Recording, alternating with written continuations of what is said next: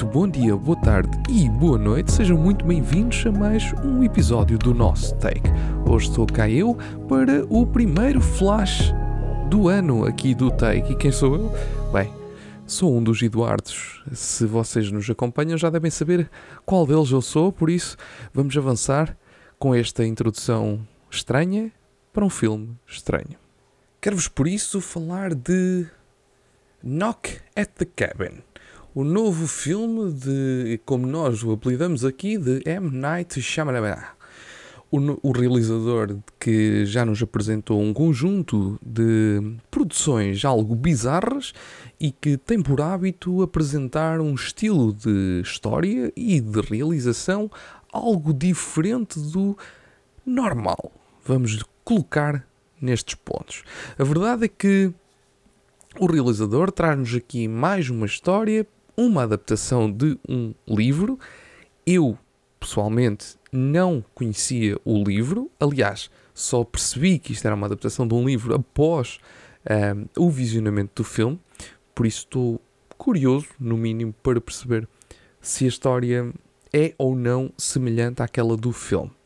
Este uh, episódio então aparece aqui, como tínhamos dito no bónus, vocês devem saber, todos os inícios do mês nós fazemos um pequeno episódio de bónus onde apresentamos os lançamentos do mês e aqueles que nos propomos a provavelmente fazer episódio e alguns garantidamente fazer episódio. Este era um daqueles prováveis, mas que não era certo. E eu pessoalmente acabei por ir ver ao cinema e por isso queria deixar aqui algumas palavras sobre este uh, novo filme que está agora disponível nas salas de cinema. Para vos um, deixar algumas informações, como é habitual aqui no Take, quero-vos dizer que este filme está no IMDB com 6.4 em 10, aqui da, da malta que vai um, colocando a sua avaliação, já tem mais de 17 mil uh, avaliações e está em terceiro uh, no, no, no nível de popularidade e conta também com uma média mais ou menos semelhante no Rotten Tomatoes, com 68% dos críticos, 200, 279 críticas, e com 65% do público, com mais de mil uh, notas verificadas, que é assim que eles indicam aqui no Rotten Tomatoes. Por isso, um filme que não é um supremo de nota, não, não, não, estamos a falar dos 90 que temos tido aqui alguns, mas sim um filme que se apresenta com uma avaliação uh, razoavelmente moderada e por isso podemos dizer que, segundo estas notas, poderíamos estar a contar aqui com um filme, no mínimo, bom. Vá. Por isso, acho que é essa mesma nota que eu quero aqui deixar.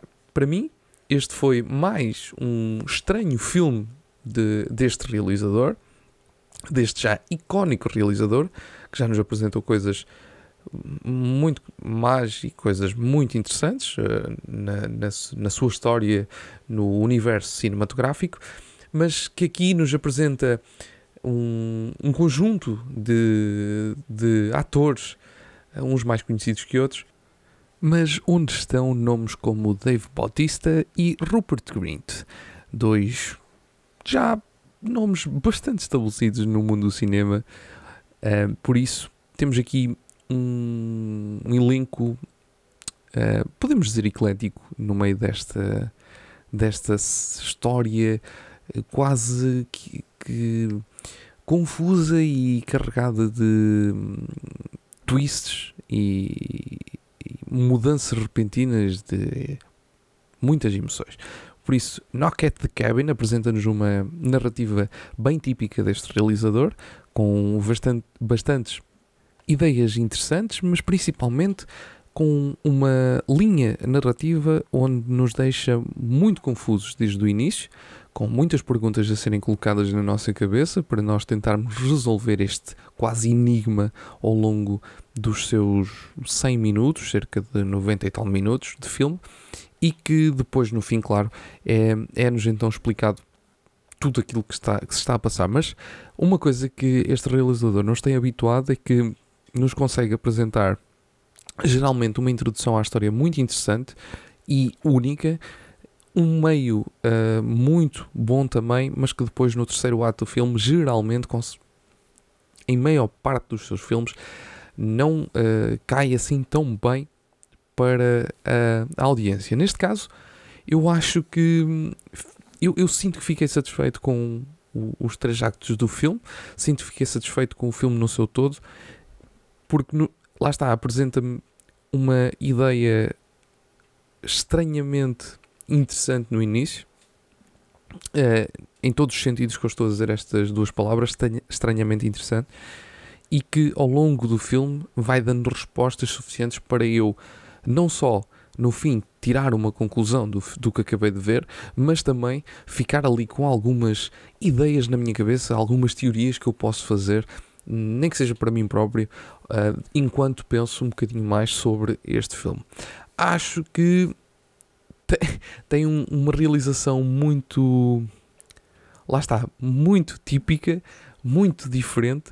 É, é aquele tipo de realização a quebrar algumas regras uh, tradicionais de, do, do, dos planos, não é? Dos planos que geralmente se fazem na, na colocação das personagens, na colocação da, da linha do horizonte, na, em, vários, em vários pontos da colocação de câmera há aqui muitas quebras que tornam tudo mais estranho em relação àquilo que está a acontecer. Porque lá está, estamos a falar de uma história que não estamos à espera daquilo que vai acontecer, não é? Porque tudo, tudo no início está, é muito esquisito, não, nós não conseguimos compreender o que é que está a acontecer, tudo nos indica para um lado, mas depois começa a nos indicar para outro e depois aquilo vai nos embrulhando um bocadinho o cérebro ao longo uh, do, do desenvolvimento inicial da, desta, desta narrativa e também quando, enquanto nos vão apresentando os personagens.